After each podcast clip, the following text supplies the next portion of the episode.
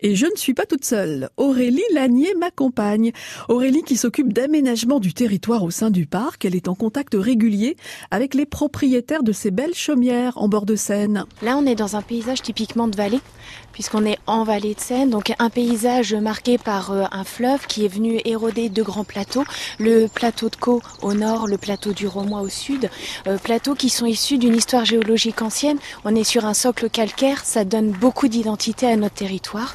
Et la Seine est venue éroder ce plateau, à créer différents niveaux de terrasses, à déposer ses alluvions et à former la vallée de Seine avec ses méandres, ses falaises de craie et ses terrasses alluviales.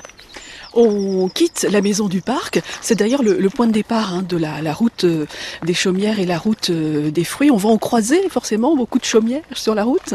Oui, on croise des chaumières, on croise tout un tas d'habitats paysans ou d'habitats traditionnels rural. Euh, la chaumière est juste un exemple d'un habitat rural. Un habitat recherché maintenant. Tout à fait. C'était un habitat qui permettait d'exploiter les ressources locales. C'était un habitat qui était fait en fonction des ressources qui existaient sur le territoire.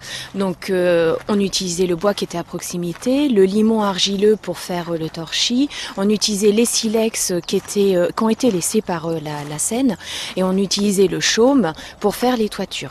Donc c'est un habitat qui représentait une manière d'habiter un territoire, qui d'abord a été donc paysan, et ensuite il y a une évolution de la société, c'est un habitat qui a été réapproprié, mais dans une évolution contemporaine et qui est recherché maintenant pour ses qualités, pour deux choses, parfois aussi ses qualités pour son image et sa typicité. On va rechercher une image normande d'un habitat traditionnel avec la chaumière, son verger, ses haies, éventuellement sa mare. C'est vrai que c'est l'image d'Épinal, hein, de la Normandie, les, les chaumières. Il faut les, les, préserver. Quel est votre rôle euh, à vous, Aurélie, et puis plus globalement, bien sûr, l'équipe euh, du parc? Alors, notre rôle, c'est d'expliquer qu'on est sur un territoire vivant qui a une assise sur une grande richesse, une richesse patrimoniale, une richesse environnementale, une richesse paysagère.